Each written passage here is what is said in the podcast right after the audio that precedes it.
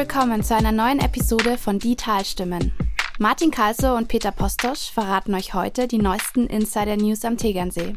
Viel Spaß beim Reinhören. Herzlich willkommen zu einer neuen Folge der Talstimmen. Diesmal der Podcast mit äh, dem Größtverleger Postosch und dem Glückskolumnisten Martin Kalso. Genau. Es soll eigentlich heute ein bisschen ernster werden. Es ist äh, nach der Bundestagswahl. Gestern wurde gewählt. Ja, äh, wie hast du die Wahl empfunden? Fangen wir gleich mal damit an. Spannend. Spannend wie, äh, wie, wie selten. Äh, für mich ja ganz spannend, vor allem, was hier im Landkreis passiert und auch im Tegernseer Tal. Und ähm, ja, erwartbar hat die äh, CSU so halb gut abgeschnitten.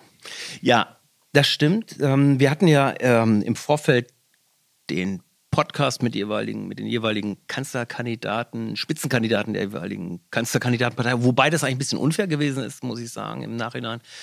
Denn irgendwie kurz vor Tore Schluss haben die Grünen ja beschlossen, nicht mehr Kanzlerkandidatenpartei zu sein, sondern eine Klimaschutzpartei zu sein. Insofern hätte Herr Beer äh, von den Grünen eigentlich gar nicht eingeladen werden müssen, genauso wenig wie die von der FDP. Egal, äh, trotzdem war es nett. Wir haben tatsächlich zwei Bundestagsabgeordnete äh, hier in unseren Räumen. Da, wo du jetzt gesessen hast, mhm. hat Karl Bär gesessen und, und Alexander, äh, Alexander Radwan. Beides sehr sympathische Männer, muss ich sagen. Mhm. Aber fangen wir mal mit der CSU an. Die CSU hat hier äh, zwar das Direktmandat geholt, aber katastrophal, 10 Prozent äh, weniger als bei der letzten Wahl vor vier Jahren. Seitdem Alexander Radwan äh, hier kandidiert, das ist jetzt das dritte Mal gewesen, hat er substanziell immer verloren. Also er liegt immer, an ihm oder, oder an der Partei? Ich glaube, es liegt an der Partei, denn er steht jetzt nicht für irgendeinen krassen Kurs. Also er ist nicht Peter Ramsauer oder so oder einer von diesen verstrahlten Alt-CSUlern, sondern er ist ein moderater CSUler Außenpolitiker, ähm, Finanzpolitiker, natürlich nicht Themen, die hier im Landkreis eine Rolle spielen, das muss man auch sagen. Ähm, ich hatte immer den Eindruck, wenn ich ihn so beobachtet habe, über die Medien, aber auch vor Ort, dass er mit bestimmten Leuten, bestimmten Bevölkerungsschichten ein bisschen fremdelte. Also Alexander Radwan auf dem Bauernhof, das war nicht sein Biotop, das muss man einfach sagen. Äh, aber er hat auch, er hat das Direktmandat geholt. Ähm, er ist nicht so abgeschmiert wie andere Direktkandidaten oder andere Spitzenkandidaten der CSU. Ähm, die CSU hat hier auch dank des Südkreises äh, das Niveau so halbwegs halten können. Ähm, bei den Echt? Mit 33 Prozent? Ja, das ist interessant. Ja. Das ist interessant. Ich glaube, ähm, das ist wirklich zu analysieren, was da mit der CSU äh, passiert hier im Landkreis, hier im Tal. Äh, es wäre fatal, wenn die CSU nicht sich zurückzöge und mal darüber nachdenkt, was schiefgelaufen ist in den letzten Jahren. Denn ich glaube nicht, dass es der Wahlkampf war, der dazu geführt hat, mhm. sondern das ist eine, wie sagt man hier so schön, ich bin mit der Gesamtsituation unzufrieden. Was glaubst du, was ist der Grund für den ah, Niedergang ist jetzt ein großes Wort, aber sag mal, für, für die Dellen, die, die sich die CSU geholt hat? Ja, das ist ja ganz interessant. Ich glaube, dass äh, man mit Söder keine Wahlen gewinnen kann. Das würde Söder natürlich jetzt nicht so sagen, sondern er würde dann auf die Europawahl verweisen und auf die Kommunalwahlen, wo sie ziemlich viel geholt haben, Stichwort Nürnberg. Ähm, und äh, das beste Ergebnis der Konservativen haben sie bei der Europawahl hier in Bayern geholt. Ja. Klar, Landtagswahl hat er, hat er ein schlechtes Ergebnis geholt, jetzt Bundestagswahl wieder, aber er würde das, glaube ich, nicht so stehen lassen. Mein Gott, ich rede schon wie Söder. ja, du nimmst seine PK ähm, in zwei Stunden äh, vorweg. Aber nein, ich, ich glaube, weißt du, er, er ist ja, er, er steht ja im Endeffekt als Spitzenkandidat, eigentlich nicht, aber trotzdem als, als, als Ministerpräsident steht er an der Spitze der Partei.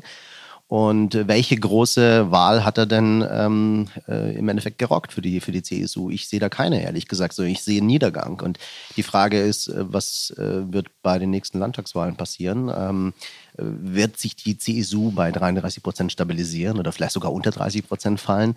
Ist äh, Markus Söder noch der Richtige, um die Partei nicht in Richtung unter 30 zu führen, sondern vielleicht sogar wieder in Richtung 40? Ich wage es zu bezweifeln. Gut, also da gibt es ja zwei Faktoren. Der, der eine Faktor ist der tagesaktuelle. Wenn es jetzt eine rot gelb-grüne oder rot-grün-gelbe ähm, Koalition gäbe, dann auf Bundesebene, dann wirkt die natürlich auch auf die kommende Landtagswahl ein. Und wenn die jetzt, sagen wir mal, sehr spitze Themen anfasst, die hier im konservativen Oberland nicht so gut ankommen, dann kann die CSU mit einer harten Oppositionsarbeit sicher punkten. Das muss man sehen. Egal wie sich demografischer Wandel hier entwickelt. Ähm, das hängt ein bisschen davon ab. Wenn Sie allerdings, wieder erwarten, heute, Stand heute Montag, eine Koalition eingehen mit Gelb und Grün, dann hat die CSU hier in Bayern ein echtes Problem, weil da muss sie immer alles rechtfertigen, was sie in Berlin gemacht hat. Und es wird, werden nicht Sachen sein, die man sich hier so erwünscht. Das muss man auch sehen. Also ich glaube, dass, weil du vorher gefragt hast, äh, liegt es, liegt es denn wirklich an Markus Söder? Äh, Söder hat ja ein ganz interessantes Naturell. Er ist ja gerade in so Krisenzeiten, siehe Corona vor 18 Monaten, da kann er ja auftrumpfen, da, da punktet er, weil dann stellt er sich hin und, mhm. und, und, und äh, ähm, und, und dreht, der, der macht sich seine eigene Realität. Manchmal ähm, ist diese Realität aber überhaupt nicht kongruent mit seinem, mit seinem Wesen. Der ist einfach ein Fähnchen im Wind. Und er ist ein geborener Populist. Das macht ihn natürlich dann in so einer Situation auch, auch, auch wählbar und auch stark. Aber in anderen Situationen übernimmt er dann Inhalte und, und, und Sichtweisen, die überhaupt nicht zu ihm und auch nicht zu seiner Partei passen. Und, ähm, und da beißt sich dann irgendwann die, die, die Katze in den Schwanz, äh, weil es einfach nicht passt. Ja? Es passt ja. nicht und man nimmt es ihm nicht ab. Also brechen wir es mal runter auf das Tal ähm, oder das Oberland dann ist ja eins in der CSU auffällig in den letzten Jahren. Die ist wie eine fette Katze, jetzt nochmal das Bild der Katze aufzunehmen, wie eine fette Katze, einfach gewohnt gewesen, dass sie in allen administrativen Verwaltungsbereichen, in allen politischen, in allen exekutiven Bereichen, von der Polizei bis fast zur Feuerwehr, alle Ämter mehr oder weniger besetzt. Wenn du in Bayern was, speziell hier in Oberbayern was werden willst, dann, ähm, dann musst du in der CSU sein. Das war lange das Mantra. Das heißt, es sind sehr viele in die CSU gegangen, die nicht unbedingt CSUler klassisch sind. Also so, so, so Christian Köpp CSU ja, oder, oder Georg von Preising CSU. Überzeugte Konservative. Sondern es sind solche Leute wie Olaf von Löwes von irgendwoher gekommen, mit einem Namen, der hier auch jetzt nicht so, ist auch von vielleicht, aber Olaf ist jetzt nicht der super bayerische Name, der ist auch noch Protestant, war auch mal bei der SPD mit dabei äh, und ist so eher, läuft so mit. Und das nimmt ja zu. Die CSU hat zunehmend das Problem, dass ihr das Programm fehlt. Also das, was du beschrieben hast, dieses Fähnchen im Wind, ist ja ein, CSU-Problem. Mal ist man gegen Herrn Draghi, aber irgendwie ist man doch für Europa mit Herrn Weber. Mal ist man ähm, für Ökologie, aber dann nimmt man den Wald zum Beispiel als reinen Wirtschaftsraum wahr. Tempo 130 finden wir doof. Ähm, dann scheitern sie an so klassischen Populismus-Themen, wo man im Vorfeld hätte sagen können, Freunde, da fallt ihr auf die Nase. Die Maut ist ein Beispiel.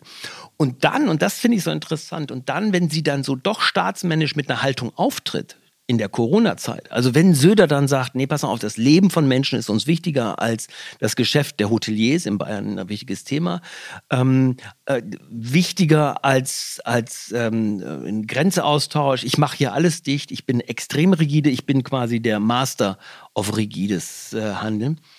Dann muss er damit rechnen, dass er in Bayern abgewatscht wird. Ja, weil es halt nicht auf seine Marke einzahlt. Das ist ja schöner Marketing-Sprech, ja. aber es, seine Marke und auch die Marke der CSU ist halt am Ende nicht die des Kümmerers, so wie sie sich gerne sehen, sondern die, die am Ende Klientelpolitik machen. Für die, die nah sind, die werden gepampert. Die kriegen Aufträge, die kriegen, ja, ja auch bei den Medien passiert das, ja, so. Da, da gibt es dann einfach schön Geld. Für die, die nicht nah sind, gibt es nichts. Und und ich glaube, dass die Menschen das mittlerweile begriffen haben, dass die CSU am Ende eine, eine klassische Klientelpolitik macht.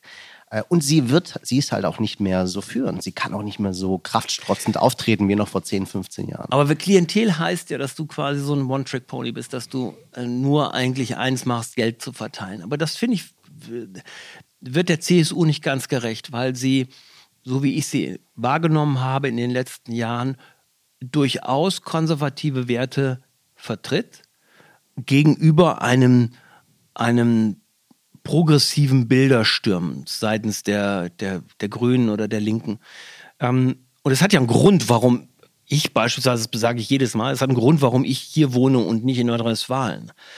Und der Grund ist, ich nenne mal ein Beispiel, was ein wirkliches Kernthema, das ist ein Unique Selling Point, ja, nächstes Marketing-Sprechscheiße, also mhm. das ist der, der Alleinstellungsmerkmal, ist zum Beispiel innere Sicherheit. Und das haben die so in einer Perfektion verinnerlicht, dass du sagst, ja, in Bayern lebt man sicher. Mhm.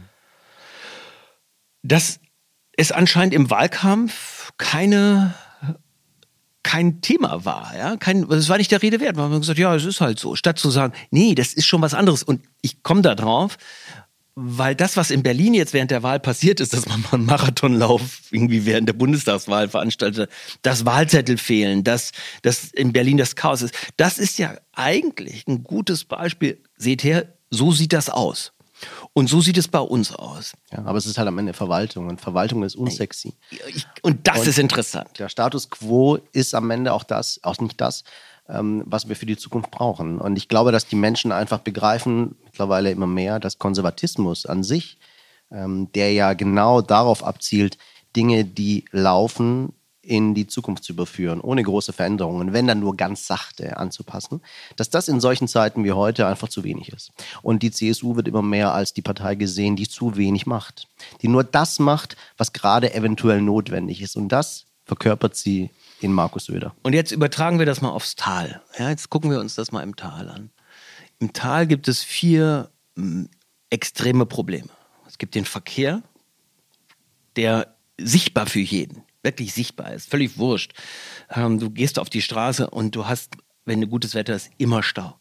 Und es ist eine irre Belastung mit Staub, äh, mit Lärm, mit Dreck insgesamt. Du, und du bist nicht mehr mobil. Im Gegenteil. Das Irre ist, dass Mobilität der anderen deine eigene Mobilität einschränkt. Zweites Problem. Ähm, Mieten, Wohnraum. Du hast hier als Normalsterblicher, der in der Agatharie als Krankenschwester äh, tätig ist ähm, oder in der Verwaltung tätig ist oder bei der Polizei, keine Chance, Wohnraum zu mieten, wenn du nicht irgendwie nochmal ein extra Geld hast. Drittens, der Zuzug, die Veränderung. Das heißt, Einheimische, die darüber klagen, dass andere Menschen reinkommen, die die Tradition nicht kennen, die damit nicht aufgewachsen sind, die ein komplett anderes Verständnis des Miteinanders haben, die nicht in die Vereine gehen, auch weil sie vielleicht dort nicht willkommen sind. Und letztlich das vierte große, meiner Meinung nach das große Problem ist Tourismus. Was für ein Tourismus will diese Region haben? Damit meine ich auch Schliersee. Und das ist ja, zieht sich ja vom Berchtesgaden bis zum Allgäu hin. Was für einen exzessiven Tourismus will man haben? Und da haben die Grünen einfach Punkte gemacht, indem sie einfache Fragen gestellt haben. Und in der Pandemie mit dem Druck aus der Stadt ähm, ist das noch stärker geworden. Und die mhm. CSU hat darauf hier im Tal null Antworten. Ja, und sie, sie, sie, ver, sie verschließt sich ja auch den Antworten. Sie könnte ja, und wir wissen, dass die Bürgermeister teilweise sehr, sehr geringen Gestaltungs, sehr geringen Gestaltungsmöglichkeiten haben, dass viele der Impulse auch aus München kommen müssen. Ähm, und äh, und sie, sie könnte aufgrund ihrer Macht und aufgrund ihres, aufgrund des Status quo auch sehr, sehr viel gestalten, tut es aber nicht. Ja, ich, ich möchte kurz deine Und im Übrigen, im Übrigen, warum nicht? Weil halt ihre Klientel nicht davon profitieren würde, wenn sie tatsächlich ja. diese Fragen kritisch auch sich den kritisch stellen würde und eventuell auch kritisch beantworten. Also nehmen wir mal, nehmen wir diese Betonköpfe der CSU mal raus, also die Köcks und, und Bierschneiders. Es gibt sehr wohl CSUler hier im Landkreis, ähm, die beispielsweise sehr viel Wert auf die Elektrifizierung der BOB, also BAB, der Bahn legen. Und die auch schon vorstellig waren. Äh, in München, im zuständigen Ministerium und dann dort zu hören bekommen haben, Freunde, ganz ehrlich, das ist die Bob. Ja? Also um wie, wie viel äh, Einwohner geht's denn da? Äh, und dann sagt man, ja, es ist ein Landkreis mit 100. Und dann, dann gucken die dich an, wurde mir so berichtet, und sagen, pass mal auf, wir haben hier ein paar andere Sachen nochmal vor uns, die elektrifiziert werden müssen. Ähm, und da seid ihr ganz weit hinten. Tut mir leid.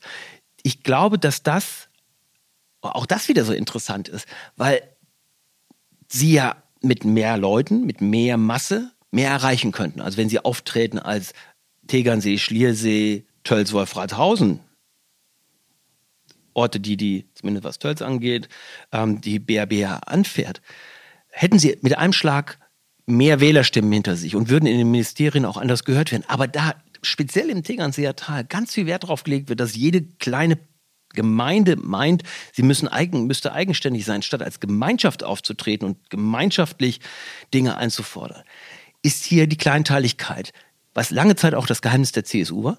Kleinteiligkeit. Kleinteiligkeit bedeutet eine bessere Kontrolle. Je kleiner ich die Gemeinden halte, desto einfacher kann ich sie steuern. Und das fällt ihnen jetzt bei den großen Veränderungen, die du ja schon angemahnt hast, Verkehr, Tourismus, Wohnen und Digitalisierung, das hatte ich vergessen als fünftes Thema, völlig auf die Füße. Weil sie natürlich in den Ministerien ankommen und sagen, ja, Fischbachau, Bayerisch Zell soll digitalisiert werden, äh, zieht eine Nummer, wir haben da noch ein paar andere. Ja. Und, das, und, und ich glaube, da, auch das wird für die CSU schwer sein, das zu analysieren. Es gibt noch einen anderen Punkt, den ich interessant finde. Warum gibt es hier im Landkreis im Süden so eine Klumpung an Corona-Leugnern? Sichtbar. Also ich will jetzt nicht nur den Landkreis Miesbach dazu nehmen. In Rosenheim gab es eine komische Corona-Leugner-Schule. Also speziell hier im Süden gibt es einen sehr großen Widerstand gegen Impfen, ähm, Skepsis gegenüber ähm, der Gefährlichkeit von Corona. Wie erklärst du dir das? Keine Ahnung. Ich, ich stehe auch irgendwie äh, staunend davor und äh, ich weiß es nicht. Weil das hat natürlich für die CSU auch bedeutet, ganz, ich habe den Radwan hier gehabt und der Radwan sagte, ich kann es Ihnen nicht erklären. Ich Vielleicht hat es was mit der Freiheitsliebe der Bayern zu tun, aber das ist wirklich oh, sehr weit hergeholt. Ja, das, das hat jetzt nichts mit dem Süden zu tun. Ne? Und ich habe, also ich habe nach dem Radwarengespräch lange noch recherchiert, ähm, ob das nur bei Corona so ist, aber es ist einfach auffällig, wenn du heute zum Beispiel die, die Rötel-Impfungsrate anguckst, dann ist neben dem Osten, also Teile des Ostens, die Rate in Tölz, Wolfratshausen, Weilheim, Schongau und Miesbach brutal nach unten. Also die liegt irgendwie zwischen 50 und 60, während sie bei anderen bei 80 Prozent ist. Also die Durchdringung der Rötelimpfung und der Mumpsimpfung, also klassische Kinderimpfung, ist hier im Süden einfach viel weniger ausgeprägt. Völlig irre. Aber siehe Impfung ähm, und, und siehe One Trick Pony, da haben wir ja hier den, äh, äh, den, den Freie Wähler-Guru äh, Aiwanger, Hupsi, der ja im Endeffekt das Thema gefunden hat.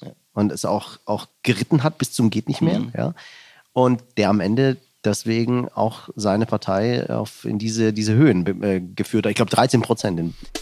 Leider falsch geraten, Peter.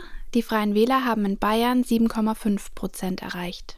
Ja, Bayern. Aber es hat ihm nicht geholfen. Also das muss man auch naja, sagen. Es hat ihm geholfen vom, von dem, vom Wahlergebnis her. Also ja, es hat ihm in Bayern vielleicht den einen oder anderen, also sie sind ja nicht im Bundestag, das muss man ja sagen, deswegen ist es ja wurscht. Sie, ähm, einer wie Hubert Aiwanger, das darf man nicht vergessen, der würde einfach in, in Ostwestfalen oder in Mecklenburg-Vorpommern keinen Blumentopf gewinnen, weil das Verständnis für Bayern da sehr überschaubar ist, zumindest für solche Eigenheiten. Die, das haben wir ja schon mal in einem Podcast gesagt, die Idee, dass Bayern als Urlaubsamt automatisch dann auch als politisch ernstzunehmendes äh, Land irgendwie gesehen wird. Das ist einfach nördlich der Donau, nimmt das sehr schnell ab. Schon, aber es gibt da auch so versprengte Leute, die immer noch irgendwie an die Zeiten von äh, Franz Josef Strauß zurückdenken ja, ja, ja, denken und sagen, das waren noch richtige Politiker damals. Und den Söder hätten wir im Übrigen jetzt auch gewählt. Ja, ja, das, das ist interessant. In der konservativen Blase, in anderen Regionen hört man das immer wieder. Interessant ist einfach nur, dass sie das ist ja meistens von einer ganz bestimmten, ich will jetzt, will es jetzt mal eingrenzen, 50 plus äh, Klientel, meistens auch Männer, kommt. Ähm, das ist schon, schon interessant, dies, dieser, dieser Wunsch nach einem starken Mann irgendwie. Ähm, das, ich weiß nicht, ob du hängst ja mit solchen Leuten nicht ab. Ich hänge ja ab und zu mal mit, äh, mit älteren Männern ab. Da kommt dann ja immer so ein komischer Klang aus, ähm, so eine Wut gegen Greta Thunberg, die ich mir auch nicht erklären kann. Das ist wirklich, das, man guckt ja und what?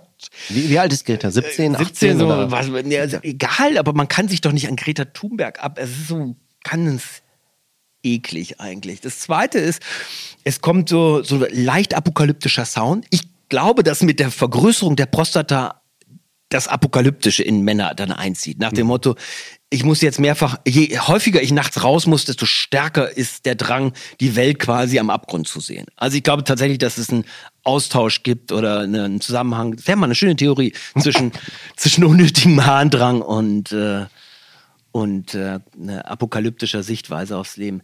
Das Zweite, was ich ähm, immer bei, bei denen merke, ist dieser Wunsch, bloß alles so zu lassen, wie es jetzt ist. Das erklärt sich aber, und das muss ich ja mal jetzt, bin ja 50 plus, äh, sagen, wir sind natürlich eine Generation, du gehörst da noch nicht ganz zu, aber du gehst langsam in die Richtung, die nie wirkliche brutale Krisen erlebt hat. Kein Krieg, keine Hardcore-Krise, also ja, Tschernobyl hier und kalter Krieg da und 9-11, aber aber am Ende sind es keine, nein, es ist nichts, Kein was, Krieg oder sowas, ja. es Das ist kein großen Krieg. So. Kriege. ja. Und das führt dazu, dass du natürlich denkst, dass dieser Wohlstand eigentlich von dir selbst geschaffen ist und dass du den bitte nicht gefährdest. Und du möchtest keine Veränderung haben. Ja. Auf gar keinen Fall eine Veränderung. Ja. Dann, aber, aber du kenn, kenn, kennst du den Spruch, ähm, wenn man die Zukunft gestalten will, ähm, nee, anders. Wenn, man kann die Zukunft nicht vorhersagen, aber man kann sie mitgestalten, indem man Veränderungen initiiert. Also es, es ist unmöglich, den Status quo herbei, also zu belassen. Es, ist, es wird nichts so bleiben, wie es ist. ja, es, ist ein, Es wird sich immer verändern. dann kommen wir wieder ins Tal zurück und, dann, da, und da siehst du natürlich, dass die Klientel der CSU, die ist alt. Rottach-Egern ist ein Seniorenheim, ein Freiluft-Seniorenheim.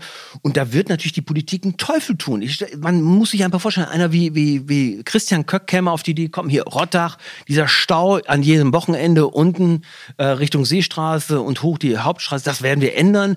Wisst ihr was, wir machen mal einen Pop-up-Radeweg. Einfach mal gucken, was passiert. Mal sehen, was passiert. Ab Tegernsee Süd bis raus nach Weissach machen wir einfach stumpfen Pop-up-Weg. Ihr könnt nirgendwo anders hin. ihr, ihr habt nur diese, diese Ader und wenn es einen Stau gibt, dann staut er sich eben bis zur Kreuzstraße und ihr werdet in euren Navis sehen, ihr kommt nicht mehr weiter. Jetzt machen wir drei Wochenende und wir gucken, wo wir hinkommen. Und schaffen Raum für Fahrradfahrer und für Fußgänger.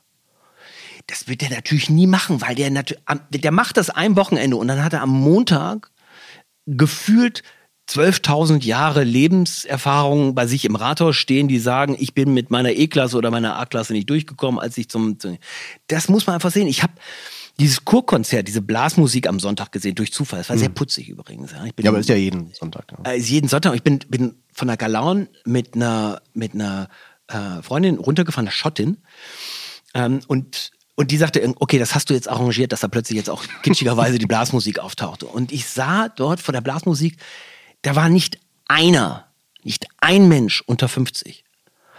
Und es sagt so viel aus, dass, dass das Freizeitangebot am Sonntag mainly für Rentner gemacht ja, aber halt für Touristen, Rentner. Also da sitzt ja auch keiner. ja, und dann meine Lieblingsszene, das Stichwort, alle Rentner mögen Blasmusik. Ich saß da und nahm das auf, weil ich ja irgendwie mit dir ein bisschen rumalbern wollte und sagen, das ist die russische Speed-Metal-Band, irgendwie äh, Dirty äh, Dirndl. Äh, und dann kommt so ein Rentnerpaar und, und er hielt sich so ein Ohr zu und sagt, das ist das Schlimmste, was ich hier meinem Leben gehört habe. Das ist und dann habe ich ihn freundlich gefragt, weil das ja quasi, also der hat, ich habe ihn noch nicht mal gefragt danach. Ne? Was, welche Musik würde ihn gefallen? Jede andere, nur nicht diesen Scheiß. Und dann denke ich immer, wow, du kommst hier in Urlaub, das ist eigentlich quasi im Preis mit drin. Ja, genau. Das bezahlst du. Ja, aber es ist ein bisschen wie sich über Berge zu beschweren. Du hast halt irgendwie. Aber es war klar, dass, es mehrheitlich natürlich alte Leute sind. Und die Frage ist für die Politik, für einen wie Köck, für einen wie Bierschneider, weniger für Hagen, weil Tegernsee tatsächlich anders tickt. Aber für die beiden da hinten, wie gehen sie zukünftig damit um? Weil ihnen kann passieren, dass der Zuzug ähm, auch dazu führt, dass die jungen Menschen, die Familien, die nach Rottach fahren, äh, leben oder in Rottach leben können, eben nicht mehr die CSU wählen, eben nicht mehr die Stabilität, eben den Stau nicht mehr haben wollen, eben die Hotels nicht brauchen. Dass das ihnen quasi wegstirbt, die Klientel. Ja, wird ein spannender, spannender Punkt sein. Ich meine, die CSU hat eigentlich diesen, diesen äh, Stärkeanker verloren, ehrlich gesagt. Also das ist jetzt im Endeffekt eine ganz normale Volkspartei, was in diesen Zeiten ja schon auch eine Leistung ist. Ja, also kann die CDU alleine 30 schon nicht mehr von- Volkspartei. Naja, 30%. ja, gut, aber jetzt nicht mehr so 50 plus. Ja. Ja. Das, ist, das ist das ist eine Entscheidende. Normale Partei geworden. D diese Nimbus, der Nimbus der Stärke, der ist weg. So, und jetzt kommen die anderen. Ja, da rede ich jetzt nicht von, den, von der SPD in Bayern. Ich glaube, die werden nie was reißen. Aber die Grünen, Die Grünen sind, man muss es auch sagen, die Grünen sind natürlich auch vom Fleische der CSU hier. Also wenn du dir einen wie Jejak anguckst, ja, der ist natürlich eher freier Wähler CSUler und der ist zu den Grünen gegangen, weil er damit irgendwie ein bisschen bunkern. Aber, aber Grün ist da das Allerwenigste. Beim Bär ist das schon wieder anders. Der Bär ist, ähm, der ist da schon radikaler und ich glaube, dass ich da was fand. Ich möchte zum Schluss eine Geschichte erzählen, die mir der Radwan erzählt hat. Die hat mir gut gefallen. Ähm, der Radwan erzählte, dass die, die, die Gaufeste der Trachtler und der, der Gebirgsjäger, wenn die in Kreuzstadt finden oder in Lengries, immer ein Event dort sind. Also quasi der ganze Ort ist darauf. Ja. Alle sind da, alle sind in Tracht, alle feiern. Und einmal war das Gaufest in Holzkirchen im Nordkreis und es war im HEP, ja, in diesem Einkaufszentrum. Und da sagte, dann haben die da irgendwie einen Umzug gemacht und da sind klar auch Fans der, der Gebirgsschützen und der Trachtler gewesen, aber es sind halt auch sehr, sehr viele Holzkirchner, die damit gar nichts am Hut hatten und die liefen in großen Mengen an diesem, an diesem Festbereich vorbei und schauten die so an, wie man halt so eine Aufführung von Aborigines irgendwo in Australien mit dem Didgeridoo irgendwie sieht. Und, und hatten mit dem nichts am Hut. Mhm. Was will ich damit sagen? Im Nordkreis ist der Zuzug natürlich aus der Stadt viel größer, weil das die Pendler sind, die die S-Bahn nutzen können, etc. Ähm, und die Jünger und Familien äh, beinhalten. Und hier ist es halt alt, einheimisch, wird aber langsam mit dem Zuzug, die kommen ja immer näher. Das ist ja quasi wie so eine langsame demografische Welle, die bis in die Blauberge rein. und, und einer wie Biersteiner weiß, das ist eine Frage von zehn Jahren, 15 Jahren. Ja gut, Kreuz wird sich noch sehr, sehr lange. Ja, so ein gallisches Dorf vielleicht. Ja, ja gallisches Dorf hinten. Aber, aber trotzdem, ja, du hast recht. Das, das, das, da wird die CSU und auch ihre, ihre Stammwählerschaft von unten und von oben, von Süden und von Norden mehr und mehr in die Zange genommen. Und äh, am Ende sind es ja auch wichtige Themen. Äh, wofür stehen wir? Was sind unsere Werte? Was sind ja. unsere Traditionen? Das kann man ja auch nicht so einfach wegwischen. Ja, nur sagen, naja, gut, die Leute wollen es nicht mehr. Das stimmt ja auch nicht. Das gehört ja auch irgendwie zu so einem Landkreis, zu so einer Region. Ähm, aber wenn man sich dann als CSU, als, als diese Bewahrerpartei äh, einfach definiert und auch so gesehen wird, dann hat man in Zeiten der Veränderung ähm, äh, ein großes Problem. Ja, aber ich nochmal, ich möchte mal sagen, du kannst natürlich Veränderung fordern. Veränderung, den Wunsch nach Veränderung, den hast du immer dann, wenn etwas, also überspitzt gesagt, überspitzt, Veränderung muss man sich leisten können. Also in Zeiten von einer Wirtschaftskrise, ja, wo es echt eng wird, ist das Letzte, was du dann brauchst, eine Diskussion über Klimawandel. Ich will das an einem Beispiel machen. Als es jetzt, als Corona stattfand, ja, in ganz am Anfang, war ein Thema sofort aus allen Medien verschwunden. Das war Flüchtlinge auf Lesbos. Die konnten da vor sich hinbrennen, die konnten im Meer versinken. Alle waren mit sich beschäftigt, mit der Krise. Und das Letzte, was man damals fordern konnte, ganz am Anfang war, wenn es einen Impfstoff gibt, geht der erstmal in die ganze Welt, weil alle gesagt haben, Moment, der bleibt erstmal hier. Und wie unpopulär war die Entscheidung, Frau von der Leyen, dass man erstmal in Europa den Impfstoff generell bereitstellt, statt erfunden in Deutschland und hergestellt in Deutschland, in Deutschland verteilt. Was ich damit sagen will, ist, eine Veränderung läuft nur so lange, wie man wirtschaftlich Veränderungen auch mittragen kann. Hm. Ja, wir haben natürlich einige Themen auf der Platte, die uns dann ähm, über kurz oder lang wirtschaftlich halt trotzdem schaden werden. Also das ganze Klimathema, ja, ja. auch, auch wenn wir es nicht wollen, ja, ja, das wird uns irgendwann auf die Füße fallen. Und, und äh, besser jetzt das Ganze zu initiieren und zu gestalten, als irgendwann mal da in die, in, in, in, in die Rolle des, weiß ich nicht, des, des schnellen Nachholers äh, irgendwie reinzukommen. Und einige Dinge kann man dann nicht mehr nachholen. Aber, äh, und äh, weißt du, mir geht es nur darum zu verstehen, äh, warum gewinnen die einen dazu. Manchmal sind es kurzfristige mhm. Zugewinne, wie jetzt bei den Freien Wählern, die im Endeffekt sich in der Person von Aiwanger auf ein Thema gestürzt haben, was dann ja auch nächstes, übernächstes Jahr vorbei ist.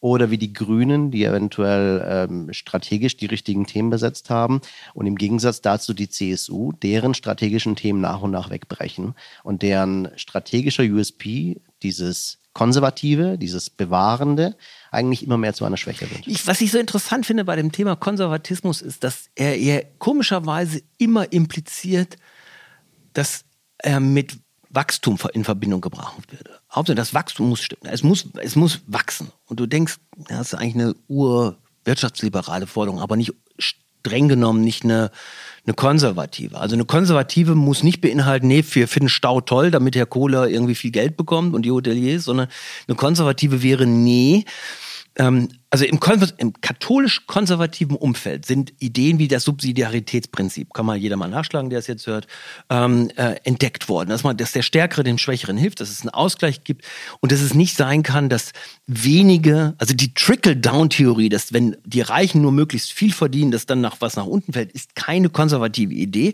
sondern ist eigentlich eine klassische wirtschaftsliberale Theorie aus Amerika, Chicagoer Schule. Die hat hier mit dem Konservatismus eigentlich nichts zu tun. Es kommt mir nur so vor, wenn wir hier über Tourismus, über Wohnen, über Verkehr reden, dass das hier eigentlich ultra, ultra klassisch ultraliberale Forderung ist. Und die Konservativen, die hier sind, eigentlich nicht sagen, nee, der Stau ist nicht okay. Ihr zerstört unsere Heimat und wir bewahren die Heimat. Haselberger ist nicht konservativ. Im Außenbereich ein Disneyland machen zu wollen, ist nicht konservativ, sondern ist, du schadest unserer Heimat. Das verstehe ich bis heute nicht, warum dieser Widerspruch bei den Konservativen aber klar, man möchte dann lieber mit den Wirtschaftsmächtigen zusammenhängen und lieber. Ja, natürlich. Man sitzt zusammen, man hilft sich und, ja. und man sitzt an einem Tisch am Ende des Tages. Ja. Und ähm, aber das ist doch cool. Für uns ist es gut. Äh, so haben wir neue Themen für die nächsten Jahre. Und es wird nicht unspannend. Oh, du hast das, Schlimmste ist, das Schlimmste ist immer mit einer starken CSU, wenn ich ganz ehrlich bin, weil allein äh, dann mit den Verantwortlichen zu sprechen und die ja. können kaum laufen vor Kraft das ist eklig. Ja, die dicke Eier CSU, das ja, ja. ist Vergangenheit jetzt erst. Ja, hoffentlich, ja. ja. So. Da haben wir das schönes, sch dicke Eier CSU ist vorbei. Schönes Schlusswort, könnte die Überschrift Können auch die Überschrift. Ja, absolut. Jetzt haben wir es. Ähm, halbe Stunde ist vorbei. Wir bedanken uns. Ähm, ein Podcast müssen wir diesen Monat noch machen. Ähm, dürfen wir machen. Dürfen wir machen. Toll. Dürfen wir machen. Ja, vielen Dank, Peter. Danke. Danke, Martin.